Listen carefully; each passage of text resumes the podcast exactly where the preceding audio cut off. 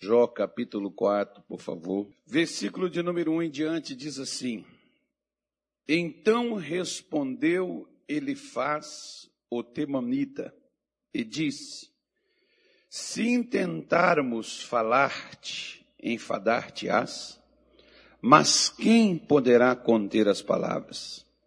Eis que ensinastes a muitos e esforçastes as mãos fracas. As tuas palavras levantaram os que tropeçavam, e os joelhos desfalecentes fortificastes. Mas agora a ti te vem e te enfadas, e tocando-te a ti, te perturbas. Vamos dar uma parada aqui? Nós falamos, estamos, aliás, falando neste mês de abril sobre desânimo, né? aquilo que muitas vezes é o que tem acontecido com muitos nos tempos, principalmente agora, é, por causa daquilo que nos acontece. O amigo de Jó, bom a gente frisar aqui, que Deus não aprovou o que eles disseram acerca de Deus para Jó. Mas quanto ao que eles falaram de Jó, os amigos dele estavam certíssimos naquilo que eles disseram. E esse trecho que nós lemos aqui, ele não está falando concernente a Deus, está falando em relação à atitude de Jó. Então, ele estava correto naquilo que ele chamou a atenção de Jó. Esses amigos que foram para lá para consolar. A palavra consolar significa ajudar né, alguém. Se você vai consolar alguém, não é você chegar lá, passar a mão na cabeça, ô oh, fulano, que pena, que dó, estou triste por causa da sua, tal, tal, tal. Isso não é consolo. Isso aí, às vezes, é jogar a pessoa mais para baixo. Consolar é você animar, é você ajudar, é você jogar a pessoa para cima, é você animar ela. Isso é consolar alguém. E eles foram para lá para isso né, que era para consolar Jó, era para ajudar Jó, talvez no momento mais difícil da sua vida, aquilo que ele passou. E essas coisas que acontecem, que aconteceu com Jó, também acontece conosco de outras formas, de outras maneiras, mas também ocorre. Por quê? Porque são coisas que a gente não espera. Quando você tem, por exemplo, de um lado, o próprio Deus que chega e diz assim: Jó era um homem reto, sincero, íntegro, temente a ele e se desviava do mal. Como que esse camarada, tendo um currículo assinado pelo próprio Deus, de uma hora para outra, num curto espaço de tempo, a vida desse cidadão sai do céu e desce ao inferno em momentos. Ele perde os seus bens, ele perde os seus filhos, ele perde a sua saúde e Jó perdeu até a vontade de viver. Porque nós vemos, por exemplo, em 34 oportunidades, Jó pediu para Deus, para Deus acabar com a vida dele, para Deus tirar a vida dele. O desespero, aquela situação que acontece, porque aqui, por exemplo, ele faz, está dizendo para ele, mas Jó, você não você não tinha sempre uma palavra? Você não ensinou para muita gente? Você não fortaleceu muitas pessoas? Por que, que agora você desanima? Por que, que aquilo que você ensinou serviu para os outros e não serve para você? As pessoas que você via elas tropeçarem, você fortalecia elas. Você é, animava essas pessoas. E por que que agora que é contigo você está desanimado? Porque, como diz o ditado popular, pimenta nos olhos dos outros é refresco, né, irmão? Desde que não seja no nosso. Quando nós, por exemplo, podemos entender e ver que quando ocorre determinadas coisas na nossa vida, né, aquilo que a gente não espera, é claro que se você, por exemplo, está na igreja, você está buscando a Deus, você está corrigindo sua vida, colocando sua vida nos eixos, é claro que você está esperando coisas boas. Mas e quando as coisas ruins acontecem? Ao invés das boas.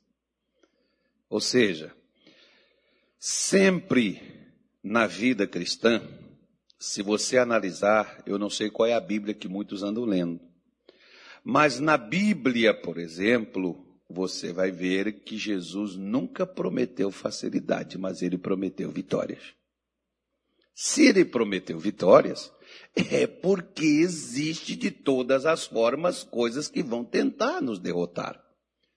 Coisas que vão acontecer conosco, e como eu já falei em outras oportunidades, Satanás sabe que ele não pode interromper o plano de Deus na minha vida ou na sua mas ele pode fazer com que você não se encaixe nesse plano. E se você não se encaixar nesse plano, esse plano fracassa. Porque se você, por exemplo, não permanecer naquilo que Deus projetou para você, independente do que lhe aconteça, não tem como Deus mudar seu destino, não tem como Deus mudar sua vida. Você vai se entregar diante daquelas dificuldades que vierem.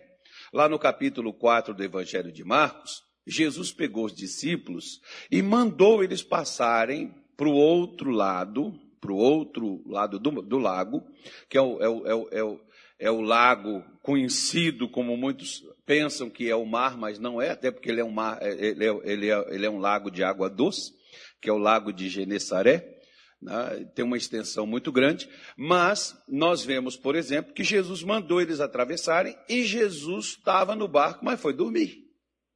Só que no meio do, no meio do lago veio uma tempestade e ali o barco parou e os discípulos tentaram de todas as formas conduzir as coisas, mas aí eles aparecem com uma pergunta surpreendente para Jesus, porque diz assim, mestre, não te dá que nós iremos perecer? O senhor não está vendo, o senhor não se importa. O senhor não está nem aí para o que está acontecendo com a gente? O senhor não vê o que está havendo, o que está acontecendo? Inclusive, não é só nós, não. O senhor também está no barco. O senhor não está vendo que nós vamos morrer todo mundo? O senhor não está vendo o que vai acontecer, não? O senhor não vai fazer nada, o senhor não vai evitar. É tipo assim, né? É, mais ou menos como aquelas pessoas que às vezes elas não usam a fé, elas fazem uma pressão. Né? A pessoa pressiona Deus. Senhor, se o Senhor deixar, eu que sou fiel, que sou crente, se o Senhor não me abençoar, Deus, o que vai falar aos outros, os inimigos da fé? Vai, irmão, fala o que quiser. Se Deus abençoa ou não abençoa, eles falam da mesma forma. Não? Deus não vai mudar não vai deixar de ser Deus porque eu fracassei.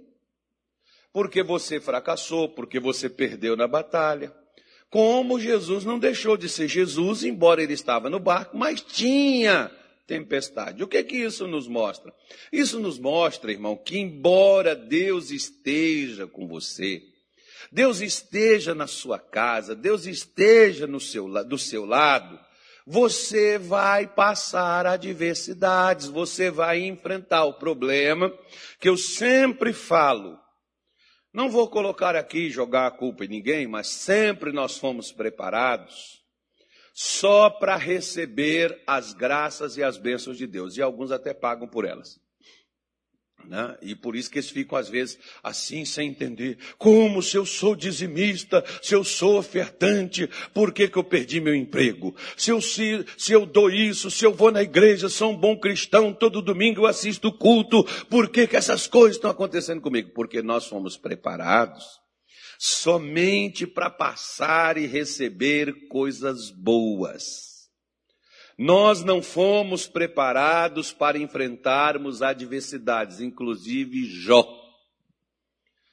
Quando Jó tinha os seus filhos, quando Jó tinha sua saúde, quando Jó tinha os seus bens, quando Jó estava por cima da carne seca, ah, Jó pregava, Jó ensinava, Jó falava com muita facilidade, esforçava todo mundo, pregava para todos, animava todos, mas quando aconteceu com ele, a coisa veio para cima dele e ele perdeu o controle, porque o grande problema do ser humano é que ele quer controlar tudo na vida.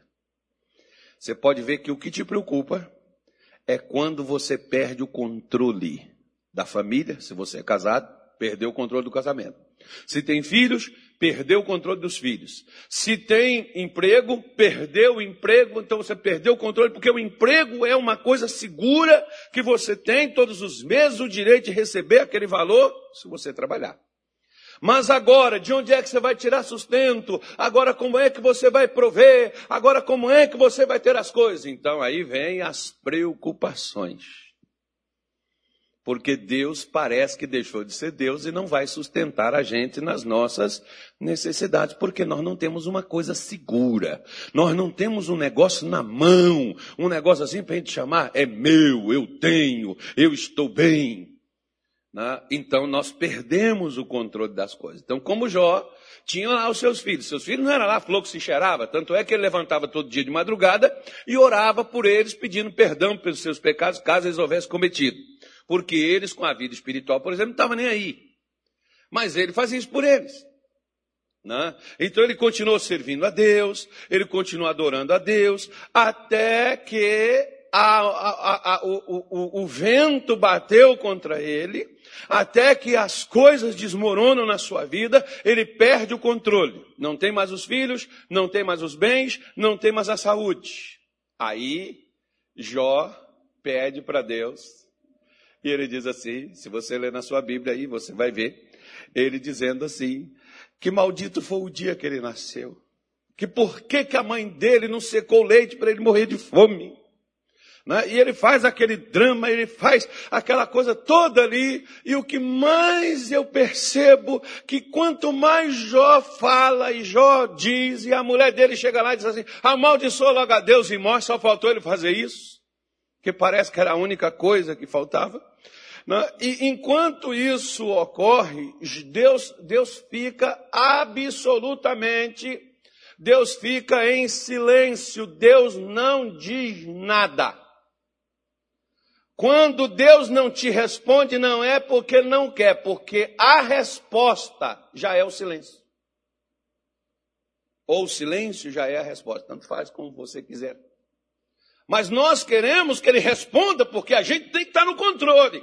Porque nós temos que ter, eu tenho que ter isso, eu tenho que saber, eu tenho que entender pelo menos. Porque alguns dizem assim, pastor, eu queria pelo menos entender por quê. Eu queria pelo menos, sabe, eu perdi minha mãe, perdi meu pai. Né? Talvez Jó dissesse assim, por exemplo, eu queria entender por que meus filhos morreram. Num dia só. Eu queria entender por que, que eu perdi tudo, se eu sou um cara fiel, reto, íntegro, temente, se eu sou uma pessoa correta, por que, que eu perdi tudo? Por que, que eu estou doente? Eu não estou entendendo por que, que está acontecendo comigo. Tá não. E já falei com Deus. E Deus não disse nada? Nada. Pois é, o silêncio dele já é a resposta.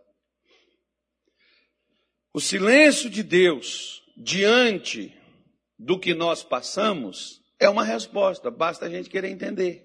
Porque às vezes o silêncio de Deus fala mais alto do que os nossos gritos, do que os nossos pedidos de socorro ou de alívio, de qualquer outra coisa que a gente queira viver, que a gente queira ter na vida.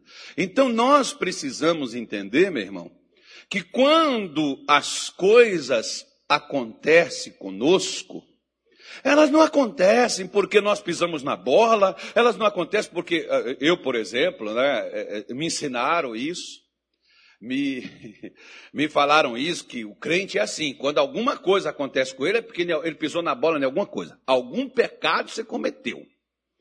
Alguma coisa está errada. Então eu saía caçando pecado para ver qual era. Aí eu falava, ah, é isso. Pedia perdão, mas nada consertava e o negócio continuava escangalhado da mesma forma.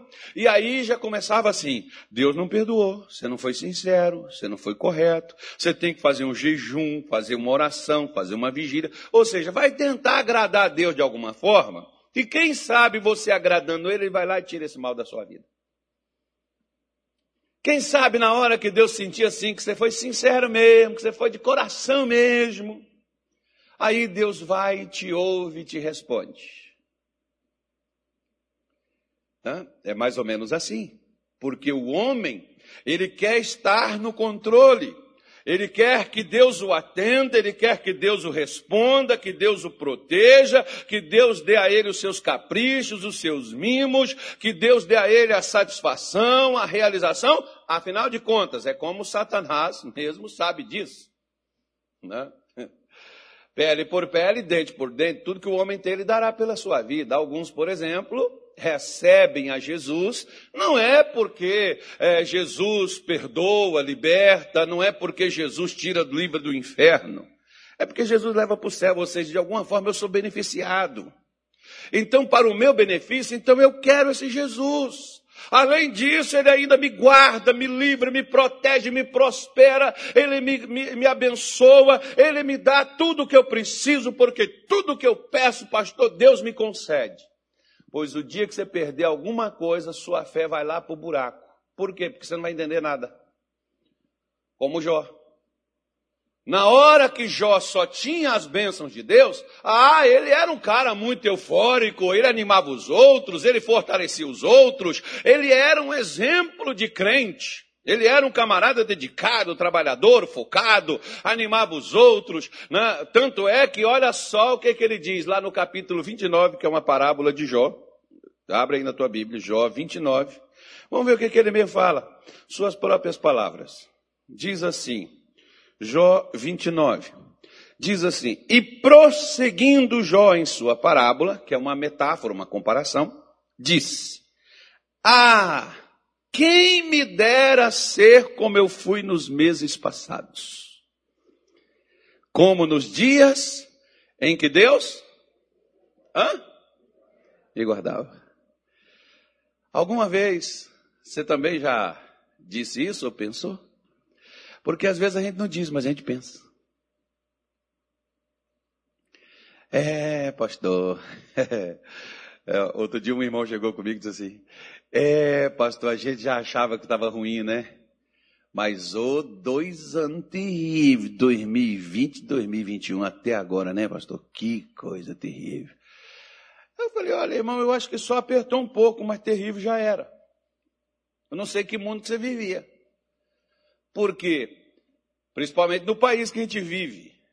Atolado em corrupção, atolado na miséria, atolado em mazelas, em doenças, o prejuízo né, já era inevitável. Já acontecia tanta coisa, não sei onde é que você estava, não sei qual mundo você vivia nele.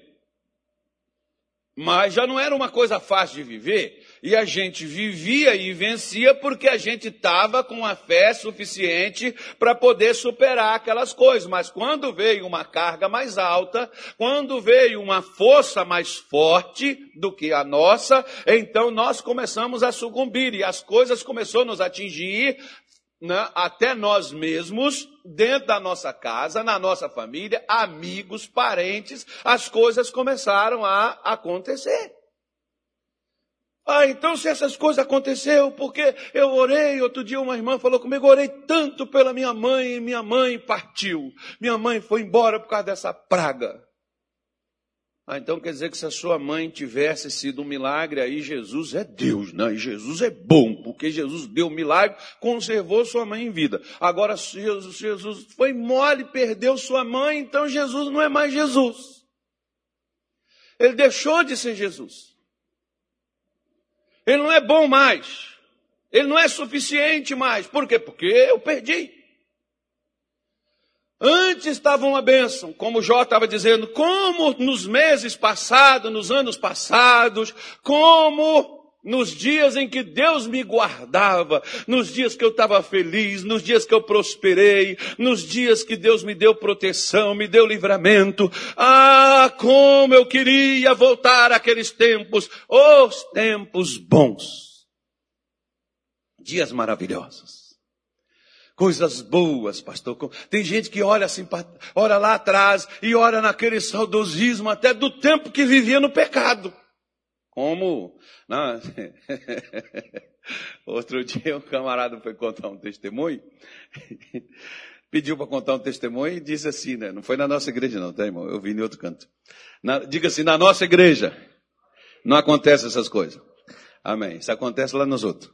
Aí, o camarada diz assim: Olha, Olha, pessoal, quero dizer para vocês, porque eu vivi uma vida devassa, eu vivia nas drogas, vivia na bebedeira, mulherada. Ô, oh, pessoal, ô, oh, tempo embora aquele.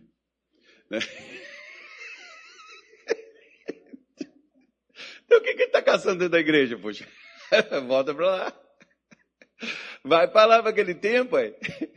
Então tem gente que acha que os tempos passados, porque ele era guardado, porque ele era protegido, ou porque ele era beneficiado de alguma forma, eram os tempos bons.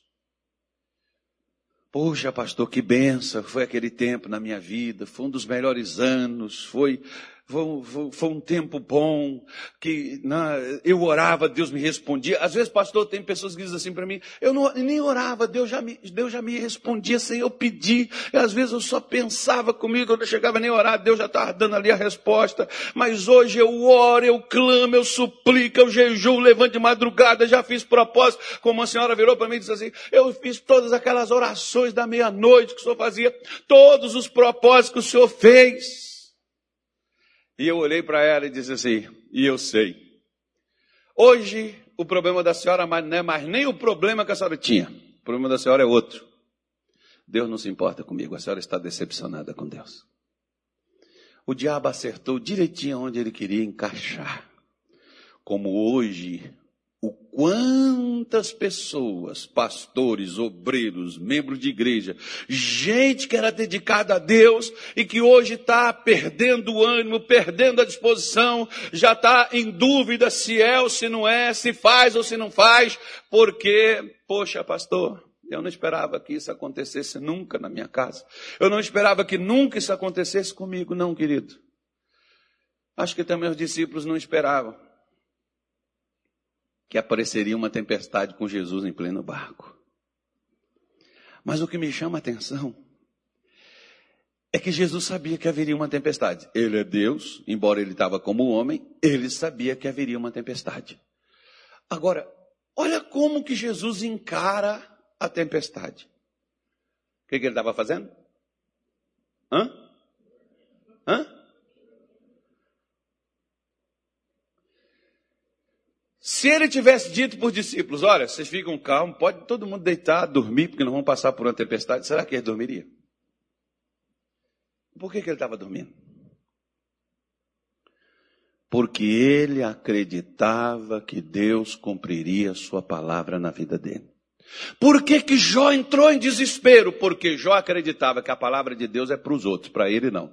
Para ele é só quando fosse bênçãos. Para ele é só quando fosse milagre. Mas quando era adversidade, aí já não era com ele, porque, poxa, Deus, o que negócio é esse? O Senhor me guardava, o Senhor estava me abençoando, mas agora não, o Senhor esqueceu, o Senhor me largou, o Senhor deixou todas essas tragédias acontecer. Por que, que o Senhor não me guardou, o Senhor não me protegeu? Porque o Senhor não deu livramento.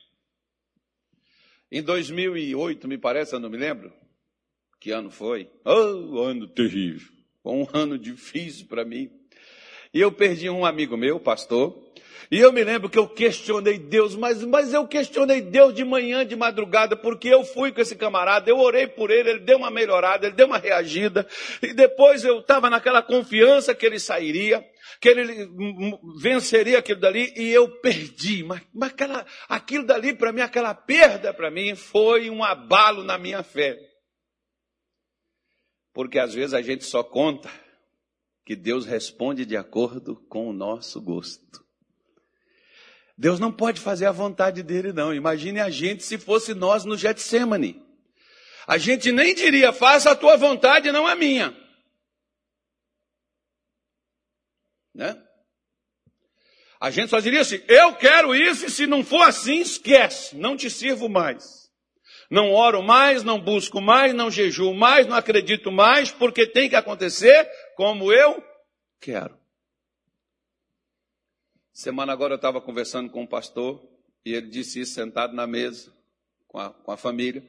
Ele disse o seguinte: falou, olha, é, tudo que eu pedia para Deus, Deus me dava. Até o dia que eu perdi minha mulher. Deus não me deu. Ele falou: aquilo para mim foi a quebra do orgulho que eu tinha. Porque tudo que eu pedia, Deus me concedia. Quando Deus não me concedeu aquilo, a arrogância foi quebrada. É a mesma coisa que Jó, ele tinha no seu coração. Deus me guardava, Deus me protegia, agora Deus não me protege mais. Porque o versículo 3 ele diz assim: Olha, quando fazia resplandecer a sua luz, a palavra candeia é luz, tá, irmão? Para quem não sabe o que é candeia? Quando fazia resplandecer a sua luz sobre a minha cabeça, e eu com a sua luz, o que que ele fazia com aquela luz? O que que ele fazia? Existia problema, não existia? Só que não era dele. Problema dos outros. Eu sempre falo uma coisa. O, o dia que, o, dia que o, meu, o Salomão, Salomão fala uma coisa estranha, né? aliás, muita coisa estranha Salomão falou. É, porque Salomão é meio filósofo. Filósofo não fala coisa com coisa, tá, irmão? claro que tem filósofo que é meio maluco, mas tem filósofo que te ajuda bastante. Eu gostava de filosofia quando eu fazia. Eu estou até pensando em me tornar um. Aí eu gostava e, e, Salomão falou uma coisa, né? Salomão disse assim: é melhor você estar na casa onde há luto do que numa casa onde há banquete. Pô, mas que estranho. É melhor você estar numa festa, irmão, do que estar num velório. Quem não vai querer? Se, se você chegar comigo, ó, tem um velório ali, uma festa a colar. O senhor quer ir onde? Eu quero ir na festa. não vou querer ir velório, não. É. não. Você vai querer ir na festa, velório, não, um lugar triste, as pessoas estão chorando. Pois é. Aí, no dia que meu pai morreu, em 2010, dia 1 de maio, a gente estava velando meu pai. Eu cheguei na madrugada, os meus irmãos já estavam lá antes. Cheguei na madrugada, não, cheguei na parte da manhã já. E lá é uma cidade do interior, não tinha local, não tem capela, né, aquela coisa toda, você faz na casa mesmo. Estava lá o corpo do meu pai sendo velado lá na casa. E tinha um jogo de futebol. Naquele dia teve um time lá que nunca ganhava nada, nesse dia ganhou. Eu não vou falar que time que era. Nem torço para eles. Não, torço, não, claro que não. Não pode fazer isso, não. Desejar mal para ninguém. Não desejo o mal do teu inimigo. Aí o, o, time ganhou, nunca tinha ganhado nada, ganhou, e aí, enquanto lá na casa do meu pai, está lá, todo mundo lá, triste, eu cheguei bem naquela hora, e aí chega aquele pessoal ali, na, e, passando, soltando fogos nas casas lá aos arredores, e pá, pá, tá, e, gritando, né, gritando o nome do time lá, aquele negócio, aquela farra, aquela festa.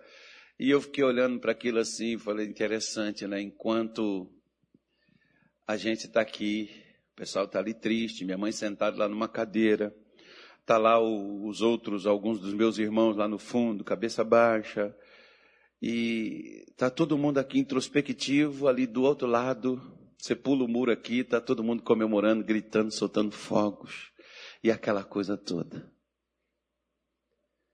Por quê? Porque você só dói quando a dor é sua. Quando é a dos outros, não vai doer em você. Mas quando a dor é sua, você vai sentir ela. É por isso que Salomão diz que é melhor você estar no velório, no enterro, do que você estar num banquete. Que no banquete está todo mundo ali feliz, todo mundo ali alegre. Todo mundo ali contente, todo mundo ali festejando.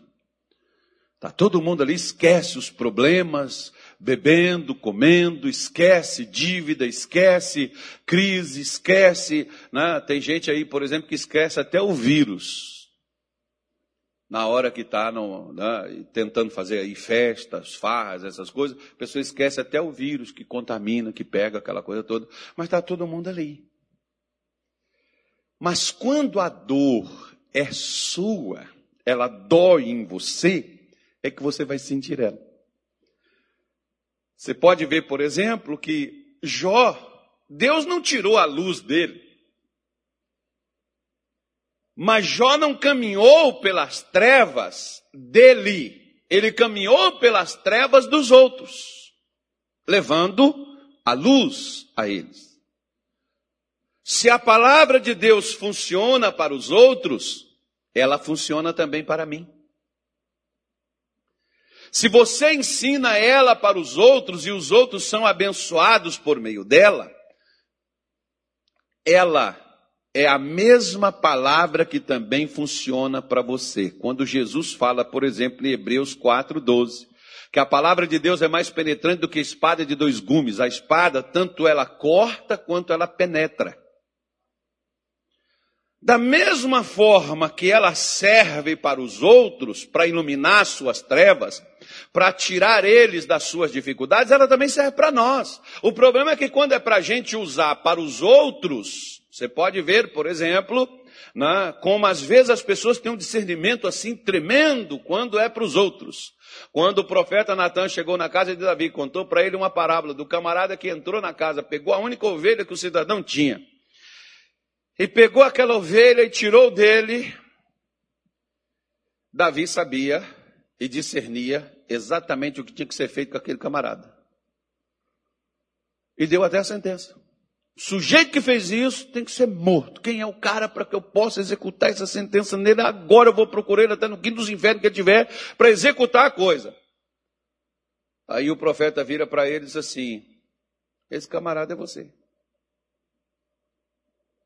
Olha que para poder executar a sentença, o cumprimento, os mandamentos na vida dos outros, a gente sabe eles na ponta da língua. A Bíblia diz assim, está escrito em tal lugar, assim, assim, assado, mas quando é para nós, para a gente pegar para nós, para trazer para nós, a gente já não entende, já não tem discernimento, já não compreende. É a mesma coisa na hora da dor, é a mesma coisa na hora do sofrimento, irmão, e Deus nunca, nunca, eu gosto, por exemplo, quando Deus disse para Moisés, Moisés, olha, é, eu vou com você para o Egito. Moisés disse, Senhor, a preocupação de Moisés não era nem tanto com faraó, mas com o próprio povo de Israel, eles os conhecia, sabia da dureza de seus corações, e Moisés disse assim, Senhor, eles não vão dar crédito. Deus disse assim, eu hei de ser contigo. O faraó não vai deixar ir, Deus disse, eu vou com você. Ou seja, Deus não, Deus não disse para Moisés que seria assim, ó, mamão com açúcar. Não, Deus disse para ele, vai ser difícil, vai ser com mão forte, braço estendido, vai ser batalha, vai ser guerra, mas Faraó deixará ir. Mas essa guerra e essa batalha tem que ser travada. Deus não disse para ele que era fácil. Deus disse para ele que teria vitória, mas que seria fácil não. Nós não, nós queremos. Ah, tem gente que já diz assim: Senhor, me guarda, eu não quero passar por nada. Irmão, eu também não sou sadomasoquista, eu não quero sofrimento. Mas eu seria um jumento de acreditar que não vai acontecer coisas que vão me fazer sofrer. Você acha que eu prego que eu quero ser decepcionado, que eu quero ser traído? Mas quantas vezes dentro do ministério eu já fui traído? E não é só para quem está fora, não, tá, filho? Quem está dentro. Agora, Jesus também foi, se aconteceu isso com ele, você acha que não acontece também comigo e com você? Você seria muito infantil de pensar isso.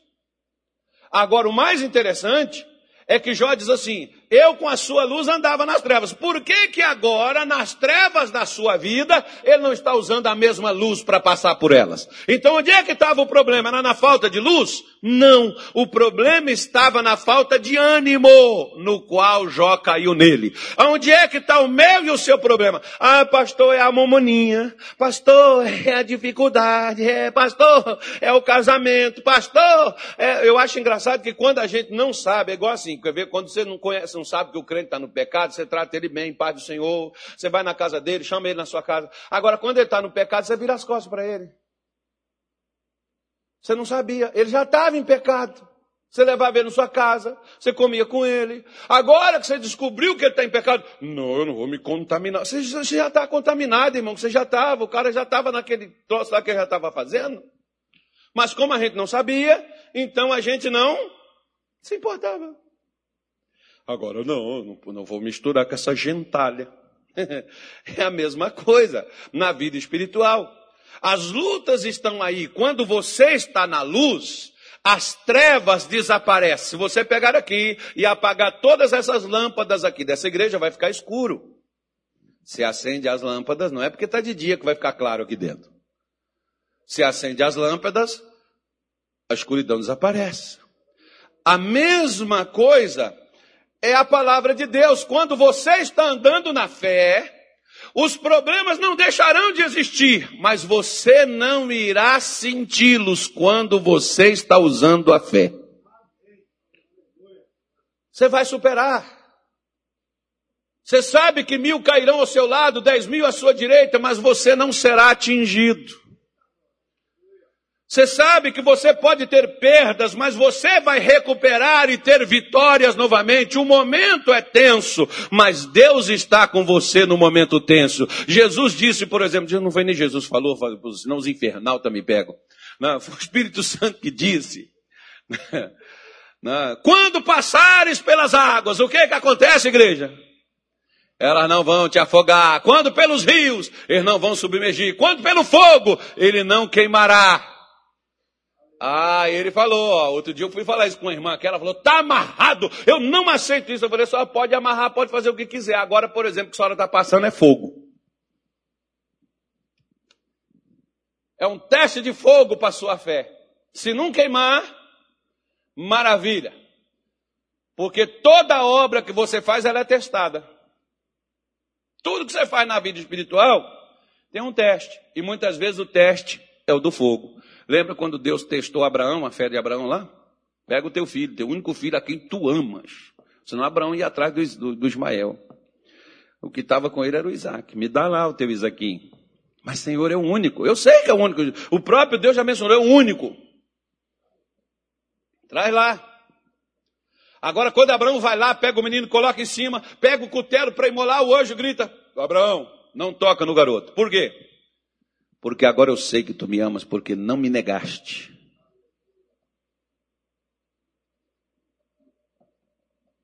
O que, que Deus fez com ele? Um teste. O que, que Deus está fazendo com a humanidade nos dias de hoje? É um teste também, irmão. Nossa fé está sendo testada. E olha, o negócio está. o negócio está pegando, hein? Já tem muitos que já. Está igual Jó.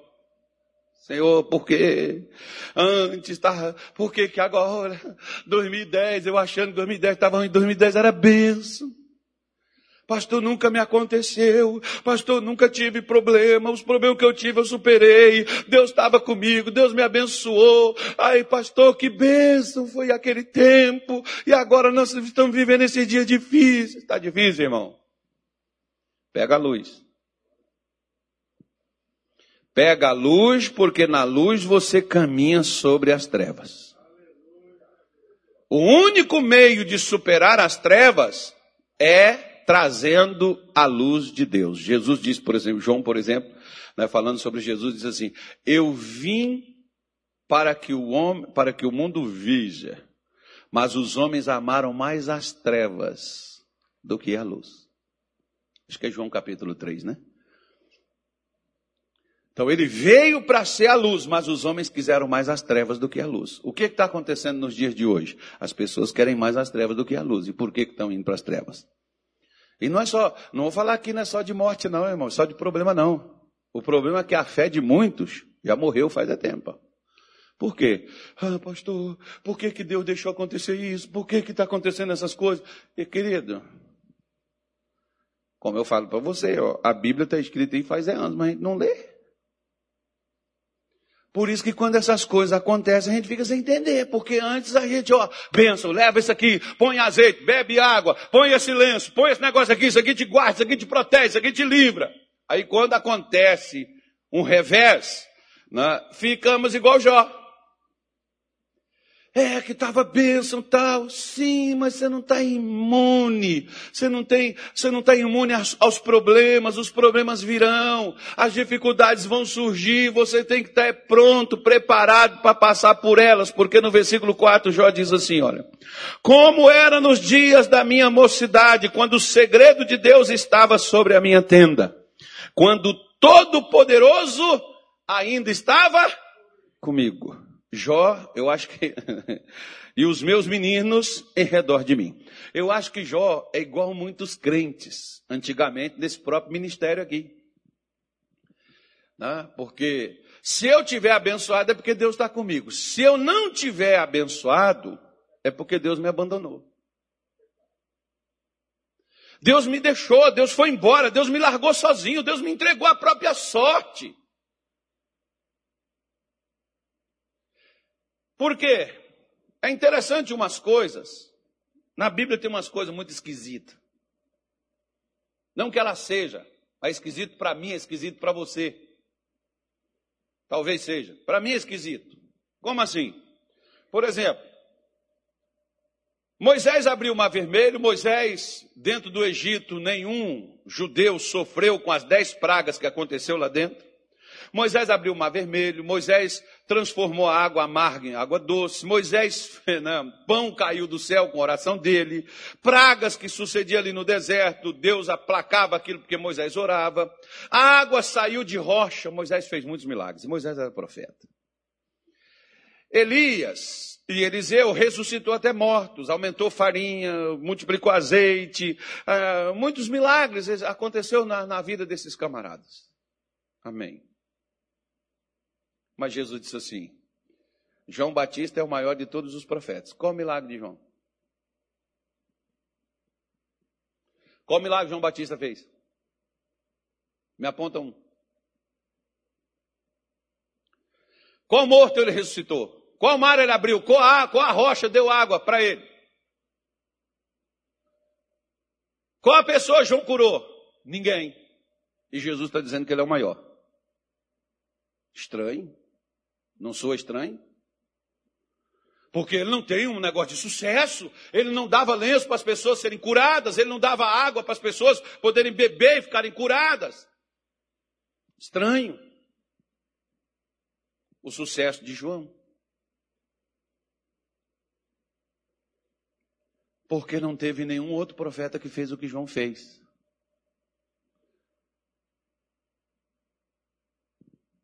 Que foi que tornou João o maior de todos os profetas?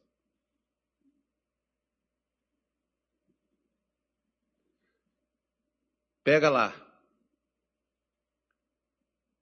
Todos aqueles que Eliseu ressuscitou, voltou a morrer.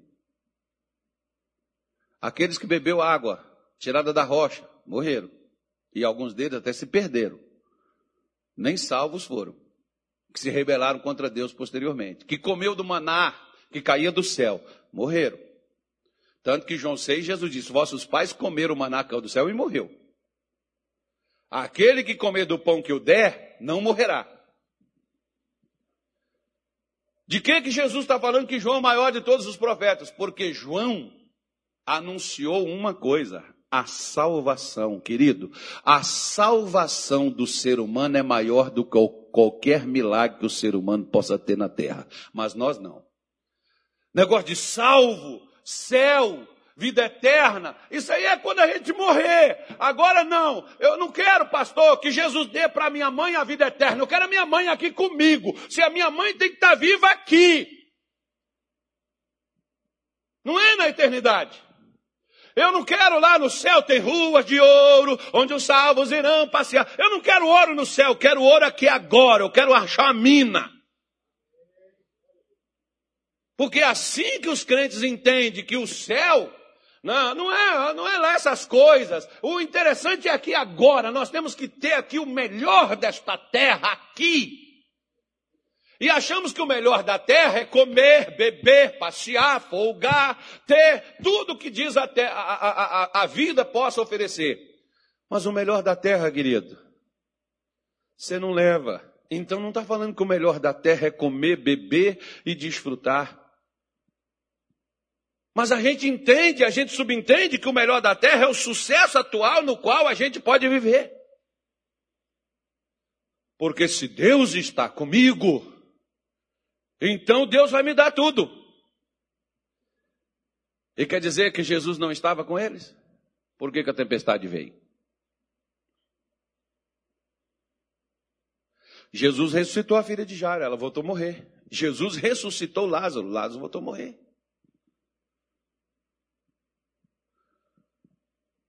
Porque o intuito, se você pegar, dos milagres na Bíblia, não era simplesmente postergar a vida ou dar uma condição melhor para as pessoas, era para as pessoas acreditar naquilo que Jesus ensinava. Milagre não é para a gente sentar em cima deles, curti-los e desfrutar. Milagres, eles eram e foram feitos, e foram expostos, e foram colocados, para a gente acreditar nos ensinamentos de quem fez esses milagres. Só que nós não entendemos isso. Aí nós ficamos iguais a Jó. Ah, porque Deus era comigo, porque estava aqui meus filhos, porque estava aqui meus bens, porque eu estava com saúde, Deus estava comigo. Agora eu estou doente, Deus esqueceu, Deus me abandonou, Deus foi embora. Eu, agora eu perdi minha família, Deus me largou. Porque é assim que o ser humano entende. É assim que muitos crentes entendem as escrituras sagradas. Não, porque se Deus estivesse com você, você não estaria passando por isso. Quando seus filhos estavam aí, quando seu marido estava aí, porque Deus estava aí, ó, conservando, guardando, Deus estava aí. Agora, seu marido foi embora, você perdeu sua mulher, você perdeu seus filhos, você perdeu seu emprego, perdeu seu dinheiro, Deus também foi embora junto com o dinheiro. Eu gosto quando Deus aparece para Josué e diz assim, Josué, Moisés, meu servo, é morto. Deus está dizendo assim, Moisés morreu, mas eu estou vivo. Eu estou aqui, viu, Josué? Não morri não eu continuo aqui. Porque assim que nós entendemos, Deus é o sucesso. Se tem sucesso, Deus está junto. Se não tem sucesso, Deus foi embora. O problema é que quando nós temos que passar pelas dificuldades da vida, nós não contamos mais com Deus. Porque nós só contamos com Deus no sucesso, porque Deus dá o sucesso. Então, se eu estou no revés, Deus me abandonou, Deus me deixou. Você não viu o discípulo em João 9? Eles perguntam assim: Senhor, quem foi que pecou, esse ou seus pais, para que nascesse cego? Porque na cabeça deles, toda coisa que dá errado é uma punição divina. Deus está te punindo. Deus não está punindo, filho. Pastor, quer dizer que essas pessoas que morreu, Deus está punindo? Deus não está punindo. Nós estamos passíveis de acontecer isso. Por quê? Porque nós estamos no mundo. O mundo é mau.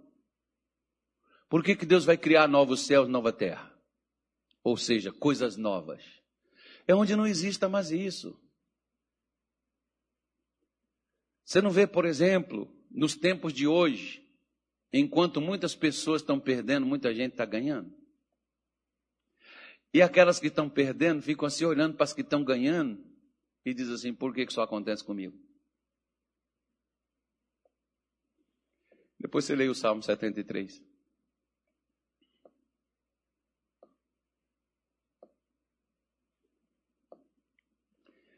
Porque tem gente que está ganhando em cima da desgraça dos outros. E não é só gente lá fora, não. Dentro de igreja também, tá, irmão?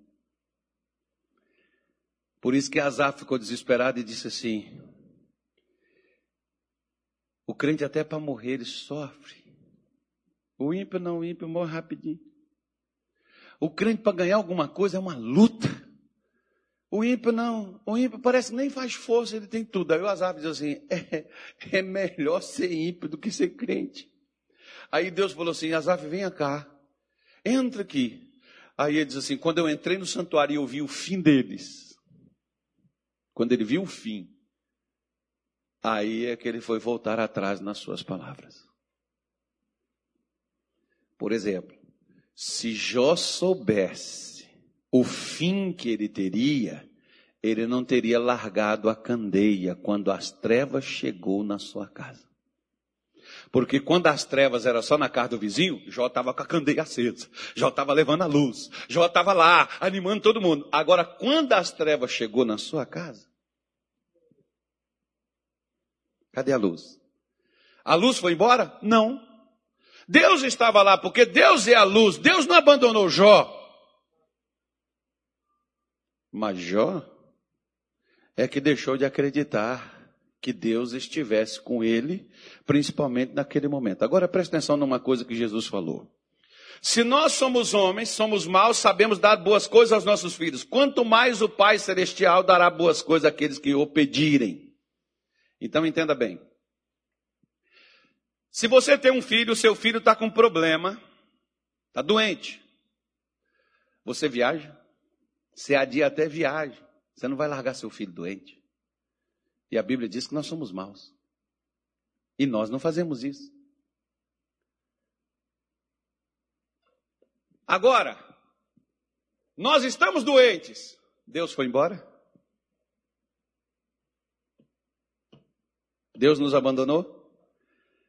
Mas por não termos a cura e não sentirmos a melhora, Deus esqueceu de mim, pastor. Deus não esqueceu e jamais esquecerá. Pode uma mãe se esquecer de um filho que ainda amamenta, todavia eu não me esquecerei de ti. Isaías 49, versículo 15. Mas a gente diz: Deus esqueceu, Deus me abandonou, Deus me deixou aqui para sofrer. Aí você vê Deus calado, Jó fala, fala, eu devia ter morrido, a minha mãe devia ter secado leite, eu devia ter sido um aborto, e Deus não fala nada. E os amigos de Jó chegam, fala, fala, e Deus não fala nada. Depois Deus só fez 70 perguntas para Jó e não respondeu nenhuma. Às vezes é melhor Deus não falar nada, né, irmão? É melhor ficar quieto. O silêncio de Deus que era para Jó poder entender que Deus estava com ele naquela luta sua pessoal, não só quando a luta era dos outros, que era dos jovens, que era dos velhos, que era das pessoas na cidade, como o capítulo 29, você continua lendo aí, você vai ver Jó falar. Das autoridades que fechavam a boca quando ele começava a falar, as pessoas paravam para ouvi-lo.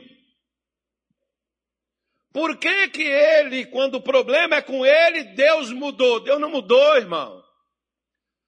É mais ou menos assim.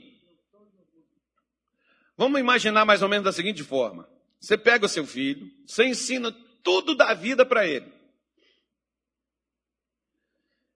E às vezes o seu filho vai morar em um outro local longe de você. O que, que você espera?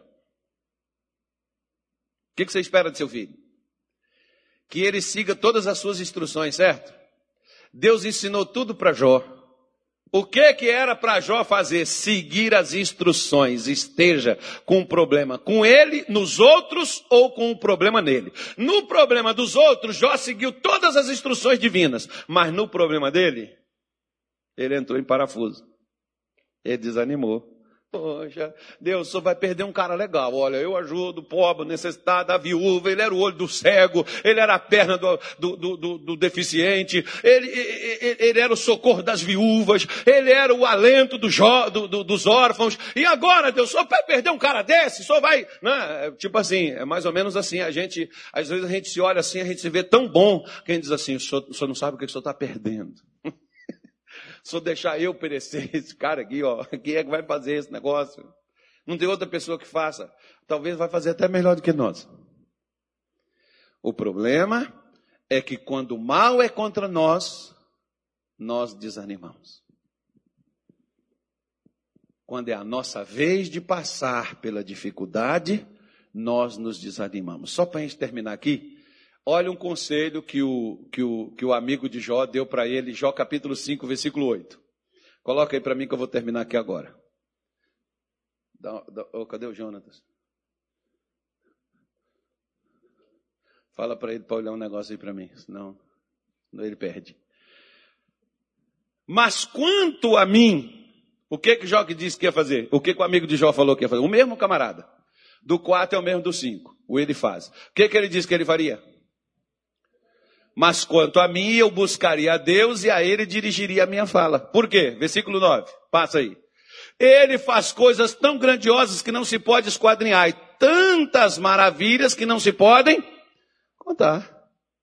Falou Jó, Deus faz milagre, rapaz, porque maravilha é milagre, irmão. Jó, Deus faz milagre, só porque agora o milagre é para você, Deus não vai fazer? Quando é para os outros, tem gente que é assim, pastor, eu oro pelos outros e Deus responde. Deus dá tudo certinho, tudo direitinho, Deus vai e faz a obra. Mas quando é para mim, eu oro, pastor, mas quando não acontece? Qual é o problema, irmão? Diga assim, o problema sou eu. Porque Jesus disse assim para os discípulos, lá em é, é, é, Marcos 4, versículo 35 até o 41, está lá a tempestade lá, você vai lá depois e leia, caso lhe interesse. Jesus virou para os discípulos e disse assim, por que sois tão tímidos? Ainda não tendes fé?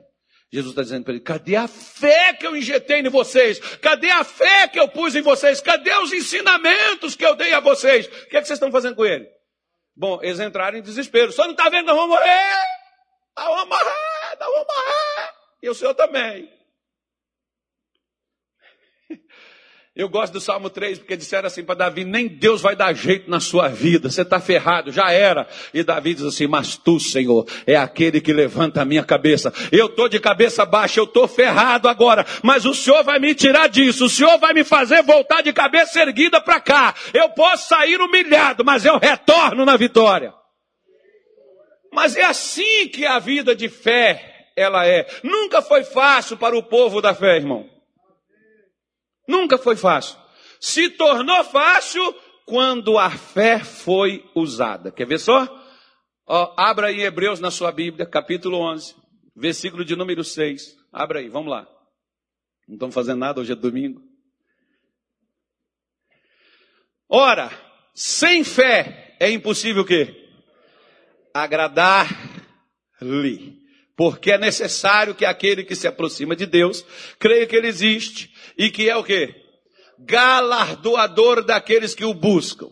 Olha para cá, presta atenção. Essa palavra galardoar significa recompensar. Se você, por exemplo, trabalha, como é que seu patrão te recompensa? Como é que ele recompensa você? Pagando seu salário. O que que o profeta está dizendo aqui que Deus ele faz para quem o busca? Ele paga. Você está buscando? Eu vou pagar. Você está buscando? Eu pago. A, a gente não quer buscar, mas a gente quer ser pago. Pastor, Ore pelo meu marido. Ore você, o marido é seu. Busque você. Mas a gente quer passar para os outros o que a gente deveria estar fazendo. O senhor está negando a orar pelos outros? De forma nenhuma. Mas Deus paga quem o busca. Se você não busca, eu estou buscando, Deus vai pagar para mim, não para você. Se você quer receber, trabalhe. Né? então, aquele que se aproxima de Deus, crendo que Deus existe, Deus paga essa pessoa pela busca dela. Se você quer ser pago, irmão, então busca você. Moisés buscou, recebeu o pagamento. Por isso que o povo de Israel, quando precisava de alguma coisa, ia em Moisés. Porque não foram a Deus. Porque se eles fossem a Deus, não precisava de Moisés. Você está vendo aquela pessoa que só vive procurando pastor? É porque não procura Deus. Porque se procurasse Deus, não precisaria de pastor. E o pior é que às vezes não tem pastor, tem impostor. Que eles procuram para poder comprar a benção. Então você, ó, então você. Né? Então tá bom, deixa para lá. Vamos entrar nesse detalhe. Versículo 7. Põe aí, povo. Agora olha lá, ó. Pela o quê? Fé. Noé. Versículo 8. Vamos lá. Pela fé. Quem? Abraão. Versículo 9. Pela fé habitou na terra da promessa. Vamos lá, versículo 10. Versículo 11. Pela fé também a mesma Sara recebeu a virtude de conceber e dar à luz já fora da idade. O que que foi? Esse pessoal todo, eu já, eu já li, eu já vi uns quatro para você. Versículo 12. Põe o 12. Versículo 13. Ó, todos estes morreram no quê? Na fé. Versículo 14. Passa lá. 15. 16.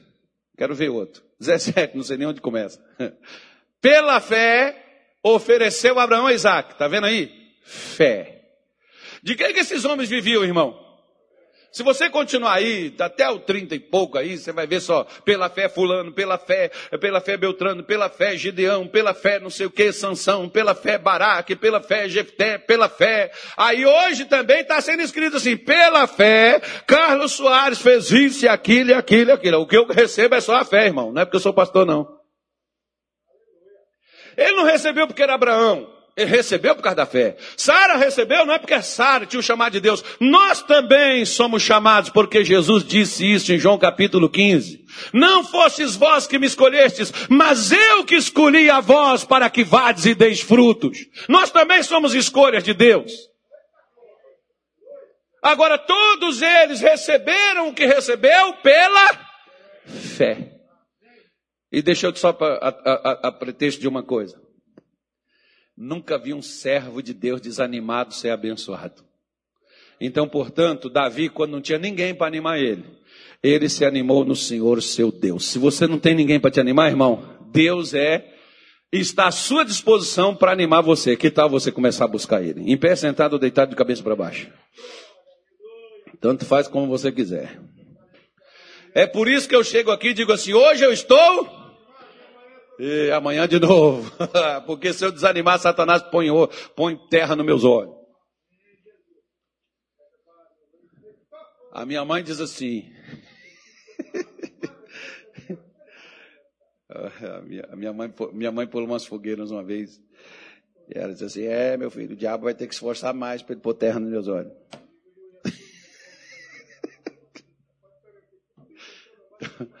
então ele quer pôr terra nos seus olhos.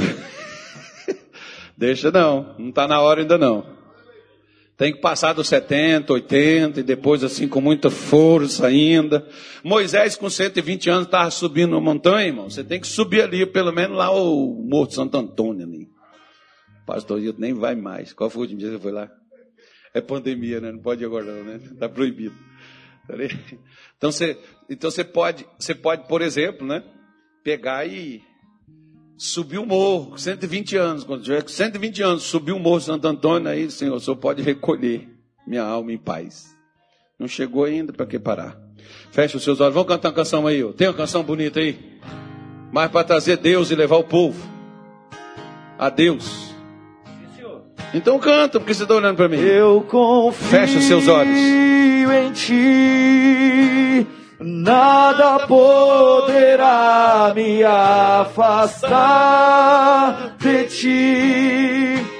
Tu és a minha fonte, o meu sustento, meu amigo fiel. Eu confio em ti.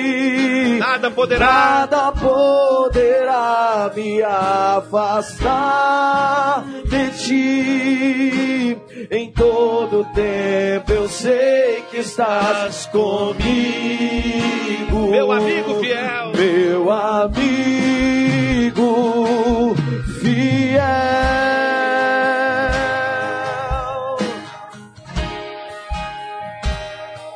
E eu não vou mais Olhar atrás.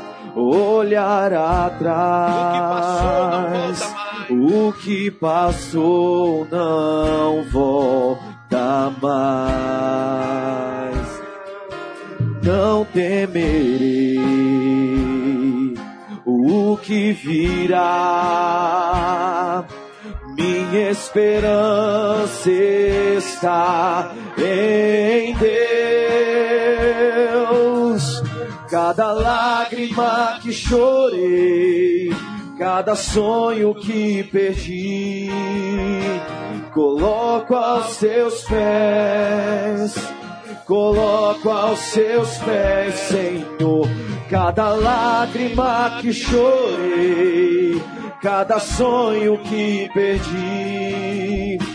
Coloco aos seus pés, levanta-me, Senhor. Eu confio em ti, nada poderá me afastar. Declara isso para Deus. Tu és a minha fonte, o meu sustento. Meu amigo, meu amigo fiel, eu confio em ti. Nada poderá me afastar de ti. Nada poderá me afastar de ti. Em toda a minha vida. Em todo tempo eu sei que estás comigo. Meu amigo fiel. Meu amigo fiel. Nosso Pai e nosso Deus, independente daquilo que sucede a nós, o Senhor nunca nos desamparará e nunca nos deixará, principalmente se nós guardarmos as Suas palavras, os Seus mandamentos, e deles não se desviar nem para a direita nem para a esquerda, assim como o Senhor disse para Josué que estaria com ele como o Senhor esteve com Moisés. Mesmo em meio às dificuldades, às lutas, mesmo em meio a danos e perdas, mas o Senhor nunca desamparou aqueles que em ti confiaram e no Senhor permaneceram firmes. Por isso, nesta manhã de hoje, nós oramos e nós te pedimos, Senhor, não deixe a sua luz apagar em nossos olhos. Aquela falta de entendimento, ó Deus, de compreensão. Porque o Senhor é Deus de perto, o Senhor é Deus de longe. O Senhor é Deus quando nós vencemos, o Senhor é Deus quando nós perdemos. Quando não alcançamos aquilo que a gente almejava, o Senhor não deixa de ser Deus, porque o Senhor não muda. Porque o Senhor disse na tua palavra, Jó, bem sei eu que seus planos não podem ser impedidos. Por isso, aquilo que o Senhor tem para fazer, o Senhor fará. Queira eu goste ou não, queira eu suporte ou não, mas o Senhor cumprirá todo o seu propósito. E o que nós te pedimos nesta manhã de hoje, nos ajude, fortaleça as nossas mãos, como disse Davi, para envergarmos um arco de bronze. Fortalece-nos, ó Deus, para perseguir os nossos inimigos e não voltar sem tê-los abatidos, que é aquilo que se levantou na saúde, na prosperidade, no casamento, na família, nos filhos, aquilo que estiver, Senhor Deus, dentro desta casa, dentro desta família, em nome de Jesus eu oro nesta manhã e eu te peço, o poder de Deus se manifeste. Poder de Deus fortalece este homem agora e esta mulher agora, porque pela fé nós também iremos superar, nós também iremos vencer, nós também iremos batalhar. Por isso nós oramos e repreendemos aquilo que se levantou contra nós na vida espiritual na vida material, na alma. O que veio para trazer o desânimo, as tristezas, as angústias, as frustrações, as decepções. Em nome de Jesus eu oro agora. E você também deve orar, mulher. Você também deve orar, meu irmão. Você também deve se levantar como homem de Deus, como a mulher de Deus e dizer: chega.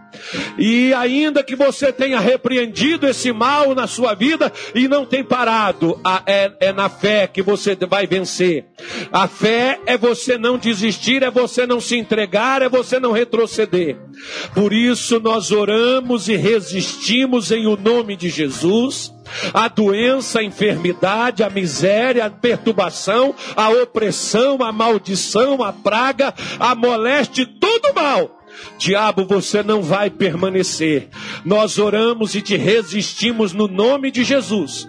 E pelo poder do nosso Deus, nós resistimos e ordenamos caia por terra.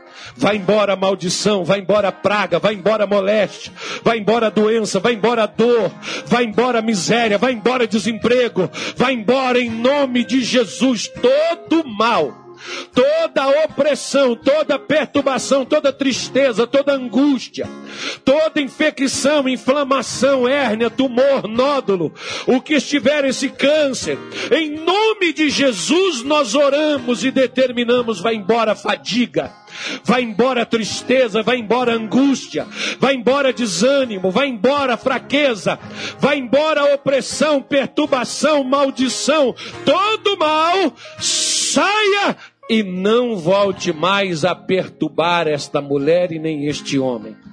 Senhor Deus, coloque a tua bênção. Senhor, faça esta mulher, faça este homem, Senhor, prevalecer e vencer nesta dificuldade, nesta luta. Nós te pedimos isto no nome de Jesus, pois a tua luz, uma vez acesa, o Senhor jamais apagará. Pois a tua palavra diz que o Senhor não apagará o pavio que fumega, nem esmagará a cana quebrada. Por isso, Senhor, levanta esta mulher, levanta este homem, coloque esta pessoa para avançar e para vencer. Que a tua bênção venha sobre eles, porque teu é e sempre será o reino, a honra e a glória, hoje e para todos sempre. Quem crê, diga amém. E graças a Deus.